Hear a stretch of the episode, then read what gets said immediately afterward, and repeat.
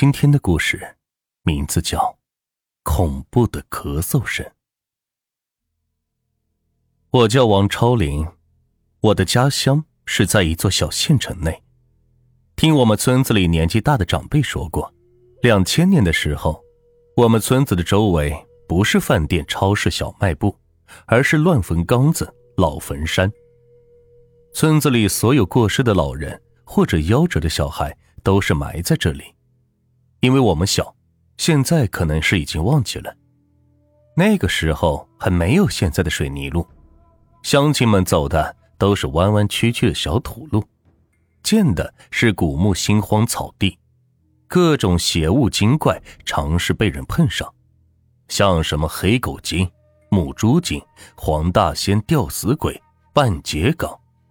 这个半截岗就是没有头的尸体，还有类似于什么蛇精树怪、魑魅魍魉、小鬼小判、黑白鹿神等等，或是吓人害人，或是报仇报恩，或是捉弄于人，或者是帮人避祸等等千奇百怪，以至于是传得风风雨雨，人尽皆知。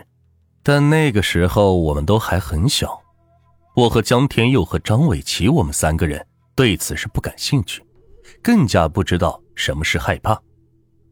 一是因为我们年纪还小，没经历过什么事情，阅历浅；二是谁也没有见过鬼，也不知道是什么样子；三是当时是非常穷，有时候只能去山上挖野菜吃，所以我们现在只对好吃的东西感兴趣，鬼什么的。是丝毫勾不起我们去探险的欲望。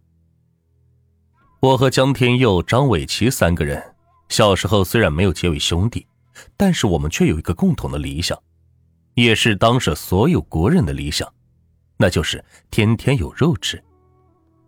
小时候，我们竟然天真的认为，那些挤破头皮要当高官大将，甚至是皇上、总统的人，也不过是为了能够天天吃上肉罢了。这个看似可笑的理想，确实是有其深刻的现实渊源的。小的时候，为了吃饱，基本上都是番薯、土豆以及山野菜，吃肉什么的，基本都是过年过节的时候才能吃到。平常如果是想要改善生活，全得靠自己逮的小鱼小虾，或者是野兔山鸡了。如果要是说到吃，我是我们三个人中最会吃的，因为我基本什么能吃的都吃过。而要说好吃，那就是肥大的野兔了。野兔是肉香，好吃是不容置疑。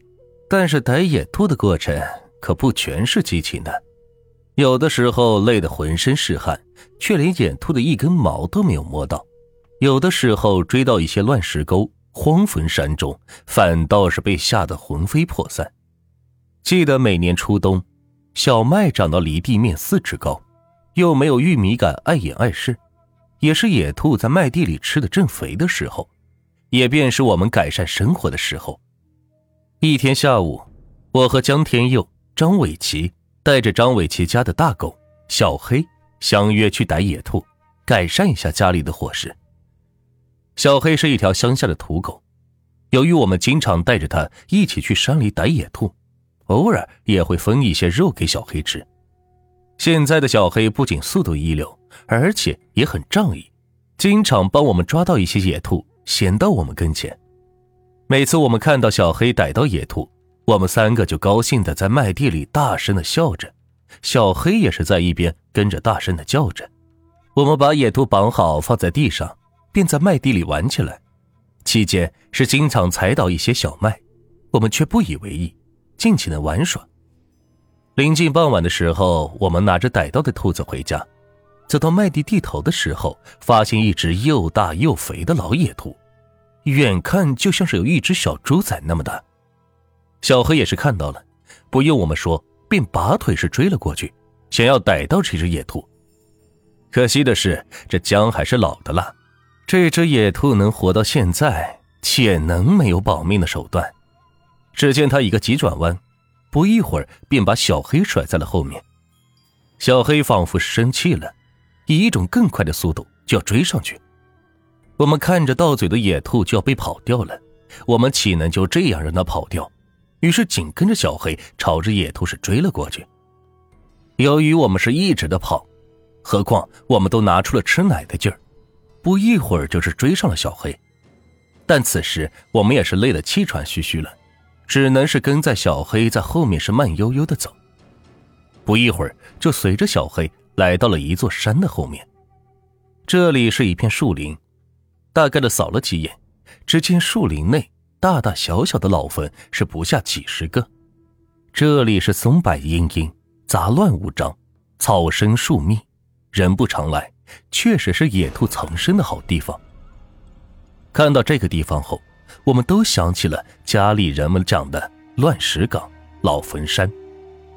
由于两个地方都是挨着的，所以我们也不知道这个地方到底是哪一个。三人看到小黑来到了一座坟头前，坟头上都是野草，小黑就在一个洞口是来回的挖土，好像野兔就在这里边。这个时候，只听江天佑说道：“要不我们走吧，这个地方好恐怖呀。”他看到老野兔进到了坟地里，顿时有了回去的想法。我当时就不乐意了：“走什么走？那个大家伙肯定在里边。”我们把他抓回去，就能吃了好几天了。对呀，还有里边绝对不会有一只野兔，说不定就是一大窝呢。张伟奇则是比我更激动，一定要把它弄出来。我们三个人正好一人一只，小的就不要了，让他们长肥了我们再来。我围着那个大坟是转了转，并没有发现有其他的出口。江天佑，你看着这个洞口。别让野兔跑了，我和张伟奇找找工具，挖开洞口。说完，我俩就走了。啊，不是吧？我自己害怕呀！当他说完后，两人是已经走远了。不一会儿，两人便回来了，每个人手中都拿着一根粗的树枝。天佑，你看着洞口，我和子琪把洞口扩大，让小黑进去把野兔抓出来。就在我们把洞口扩大一点的时候，挖着挖着，我突然听到了一声咳嗽声。我以为是张天佑咳嗽，但是只见张伟奇和张天佑是都看着我，六目相对，三人几乎同时问对方：“是谁在咳嗽？”仿佛是在回应几人的疑问，那个咳嗽声又出现了。这次我们是听清了，咳嗽声竟然是从洞中传来的。正是从我们正在挖的洞中传来的，也就是说，这座坟中有人在咳嗽。我和张伟奇像是被火烧到手似的，急忙是扔掉树枝就往后走，往小黑休息的树下走去。过了一会儿，也并没有发现咳嗽声传来。张伟奇则开始渐渐的胆大起来。刚才只有三人，而且都是不经意间被吓到。现在带上小黑在旁边护驾，还有什么怕的？说完就要往洞口走去。这次他好像是生气了，咳嗽的声音很大，而且连续咳嗽了四声，确实是人的咳嗽声，而且是从坟地里传出来的。这一听是不要紧，三个人吓得连地上的两只野兔也是顾不上拿，拔腿就往家里跑。事情到此还并没有结束。张伟奇的哥哥张小奇听说此事之后，一是坚决不信邪，二是为了丢了两只兔子是感到可惜，并认为那儿可能是野兔的大本营，决定第二天领着我们去那里是见识见识。更重要的是要逮一些野兔解解馋。这里也是交代一下，那张伟奇的父亲绰号是张大胆。在村子里是出了名的天不怕地不怕，他两个儿子深得大胆亲传，特别是老大张小奇，比我是大了五岁，同样是不见棺材不掉泪的主。关于张小奇，还有一个小插曲说的是张小奇五六岁的时候，曾随老爹张大胆下水掏黄鳝，张大胆在水中是低头寻孔探洞。不一会儿就掏了好几条大黄鳝，这让在岸边一个人玩的张小琪是好不高兴，拍着手是跃跃欲试。过不多时，张小琪就高声大叫，说是逮到了一条大家伙。张大胆抬头一看，头上的冷汗唰的一下就出来。只见张小琪两只手紧紧抓住的，并不是什么黄鳝，而是一条像小孩胳膊粗的大蛇，在兴奋的向老爹报喜。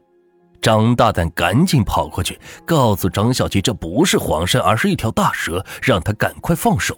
让人意外的是，那张小琪根本不怯，说啥也不放，说是不管他是黄鳝还是长虫，坚决要带他回家。第二天，张小琪带着我们三个，拿了一把铁锹，叫上小黑，气势汹汹的直扑那块荒坟地。每到那坟地的跟前，就远远的看见那坟院中有一片荒草在动。稍再走近些，只见一只肥大的野兔箭一样的往后跑去，钻入了昨天的那个坟洞中。我们当时心中大喜，赶紧围住那个洞口。张小琪让我们在旁边招呼着，他亲自下手，用铁锹扩大洞口，好让小黑是钻进去，衔住那只野兔出来。就在此时，从洞口中又传出了那个熟悉、让人又害怕的声音。张小琪也是停住了手，好像不相信自己的耳朵一样，弯下腰，将头是伸入洞口内，向洞内看去。此时，那个声音又提高了嗓门似的，大声的咳嗽了起来。与此同时，张小琪好像是看到了什么恐怖的东西一样，转身就跑。一向天不怕地不怕的张小琪，在大白天直接回头就走，脸色惨白。我们几个同时是跟着张小琪一哄而散。一直到现在，我也不清楚那坟中的咳嗽声到底是野兔模仿的，还是说坟中的人让我们不要再挖的提示。当然，无论是哪种情况，都让人是脊背发凉。若是野兔能模仿到那种逼真的程度，那它就不可能是一只普通的野兔；而若是后者，入土了多少年的尸骨还会咳嗽，那就更让人睡不好觉了。